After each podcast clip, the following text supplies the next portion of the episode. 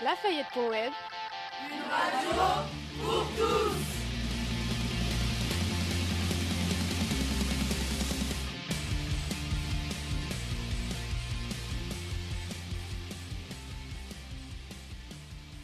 Bonjour à toutes et à tous.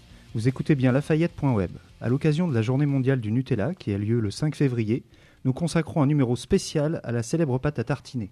Au sommaire de notre émission, Anne nous présentera un bref historique suivi d'un témoignage du directeur d'un intermarché ayant connu des émeutes suite à la promotion de ce produit. Nous évoquerons ensuite la composition du Nutella avant de finir par le témoignage très engagé d'une anti-Nutella.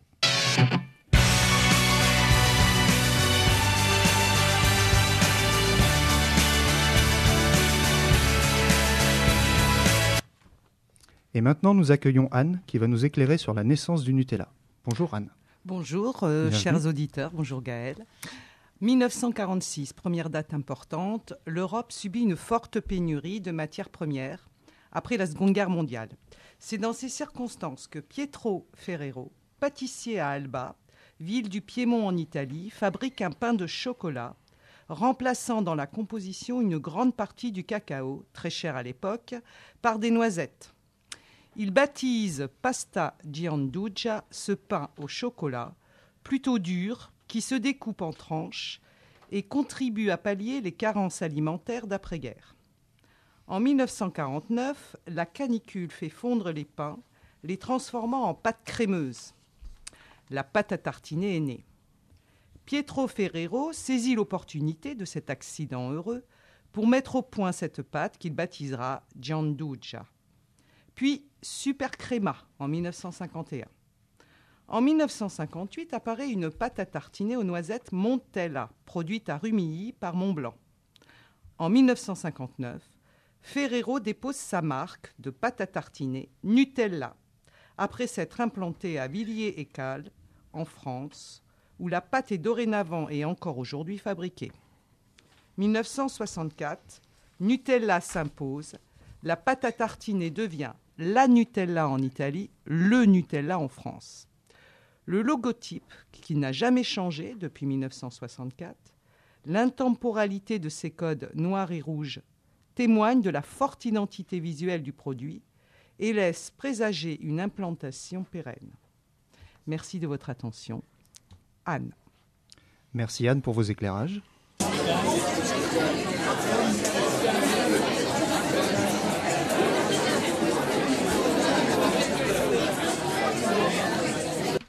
Bah dites donc, ce sont de drôles de bruit, ça. Euh, c'est maintenant Monsieur Lafarge, directeur d'Intermarché, qui nous a rejoint. Alors, Monsieur Lafarge, que s'est-il donc passé le jeudi 25 janvier? Alors, je vous remercie tout d'abord pour votre invitation. Je me permets juste de revenir deux secondes euh, par rapport au son qu'on vient d'entendre. Hein. On a l'impression que c'est une émeute, comme on a pu l'entendre à droite et à gauche. Il ne s'agit pas d'émeute, hein, puisque dans les intermarchés, on a connu des vives tensions, mais pas d'incidents ni d'émeutes. Alors, ce qui s'est passé, en fait, euh, c'est pas très compliqué. Nous avons fait une promo euh, sur un produit, hein, comme vous l'avez indiqué en préambule. Euh, sur ce produit-là, on a fait ni plus ni moins qu'une promotion de 70%, comme ça nous arrive sur un certain nombre de produits, soit le produit, en fait, le prix divisé par 3, du 25 au 27 janvier, ce qui nous a amené effectivement beaucoup de monde dans nos magasins. Alors, le problème euh, qui s'est produit réellement, c'est que nous avons été, nous avons fait l'objet d'un buzz médiatique euh, malgré nous. Euh, les réseaux sociaux se sont emparés un petit peu contre notre gré, contre notre volonté de ce phénomène, et nous avons eu une affluence record dans nos magasins, ce qui a provoqué parfois des ruptures. Mais c'est rien de grave, rien de dramatique, contrairement à ce qu'on a pu voir à la télévision ou sur les radios. Alors, je profite aussi de l'occasion et de l'antenne pour euh, m'inscrire un petit peu en faux sur ce qu'on a pu euh, entendre, euh, notamment les accusations de vente à perte, de dumping ou de concurrence déloyale. Mais alors, pour vous, à qui profite le crime? Bah, alors sans aller jusqu'à parler de crime, mais on peut s'interroger effectivement. C'est le, timing est un peu, euh, un peu bizarre euh, puisque aujourd'hui, vous savez qu'en fait sur une promotion, elle est calculée cinq mois, je dirais, euh, on fait, on prépare cinq mois à l'avance. Et aujourd'hui, on peut s'interroger. Nous avons, vous savez peut-être, un projet de loi de l'alimentation cette semaine qui va sortir. Donc c'est vrai que c'est une opportunité pour notre gouvernement. Les autres distributeurs qui nous nous montre du doigt. Bon, ça c'est logique, hein, c'est la concurrence. Et un, projet gouvernemental qui souhaite réduire les promos à 34%, c'est-à-dire une promo telle que celle que nous faisons aujourd'hui, serait complètement illusoire d'ici quelques temps. Mais alors, pourquoi avez-vous fait cette promo? Quels étaient les objectifs d'Intermarché?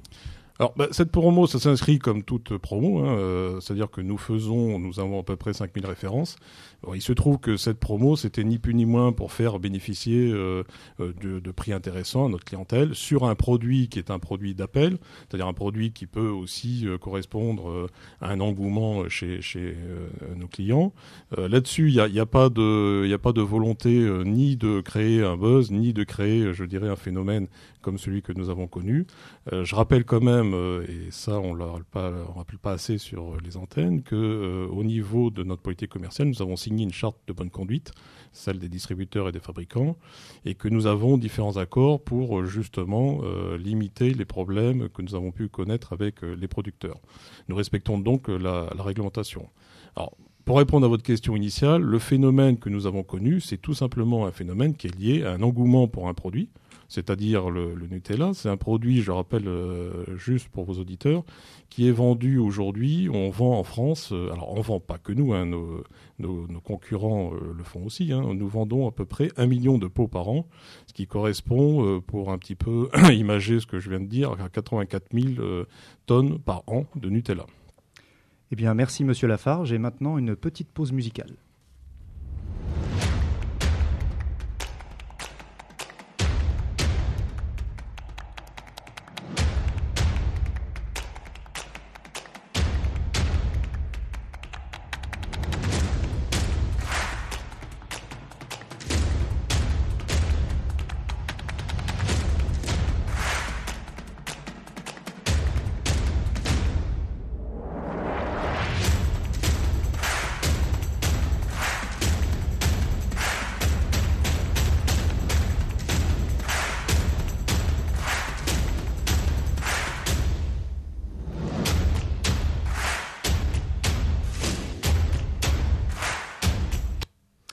Qu'y a-t-il donc dans le Nutella pour justifier cette frénésie? Eh bien, Béatrice, nutritionniste au pôle santé Lafayette, euh, va nous apporter les clés du mystère Nutella. Bonjour Béatrice. Bonjour Gaël. En effet, nous avons tous succombé un jour au plaisir Nutella. Onctuosité, goût unique.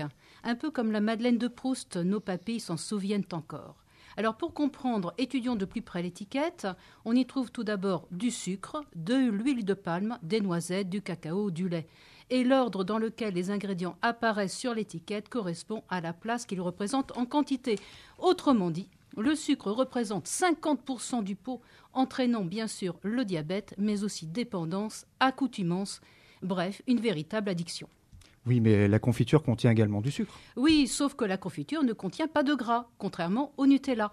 Savez-vous que l'huile de palme, soit 20% du pot, est composée d'acides gras non saturés responsables d'obésité?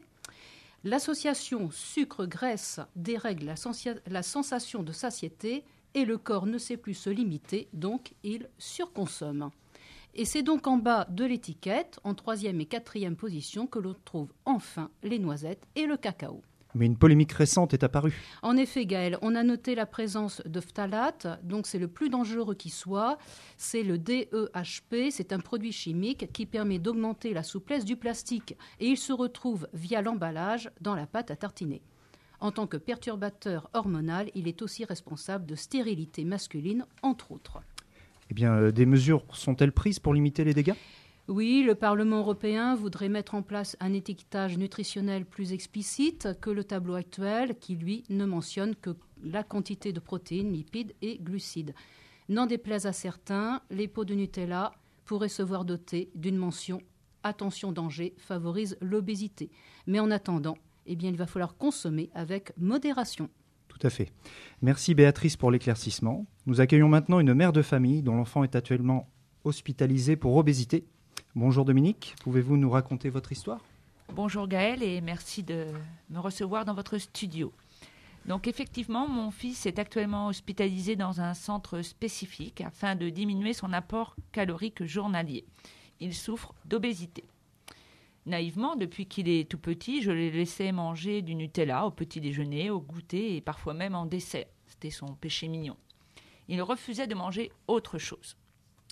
Le docteur, à l'entrée au CP, m'a alerté sur son obésité. Nous avons fait le point sur ses habitudes alimentaires et le docteur a décidé de l'hospitaliser avec notre accord. Évidemment, plus de Nutella, qui est constitué essentiellement de sucre et de graisse et qui n'a aucun intérêt nutritionnel. Il crée surtout, il faut le savoir, hein, une véritable addiction. Eh bien, dites donc, euh, ça fait peur tout ça. Alors, euh, quels conseils pourriez-vous donner aux parents? Alors, euh, on peut déjà leur dire qu'il existe d'autres pâtes à tartiner, hein, moins grasses, moins sucrées. Une en particulier, la Nocciolata, qui a le label bio et qui fait un carton d'ailleurs en Italie. Elle contient plus de noisettes et plus de cacao et évidemment moins de sucre. Et surtout, elle ne contient pas d'huile de palme. Mais pourquoi ne pas remplacer aussi le goûter de nos bambins par de la, enfin remplacer la pâte à tartiner par du miel, de la compote fait maison sans ajout de sucre, et puis bien sûr penser, chers parents, hein, aux fruits frais pour le goûter. Grâce au nutritionniste du centre, mon fils a perdu 4 kilos en, un mois. Et euh, si, je dois, si je peux me permettre encore un dernier conseil aux parents qui nous écoutent, hein, le Nutella doit être un aliment plaisir exceptionnel, pas plus de deux cuillères à café au maximum dans ce moment exceptionnel. Et puis, bah, il faut le dire, hein, on peut vivre sans Nutella, hein, qui est véritablement mauvais pour la santé.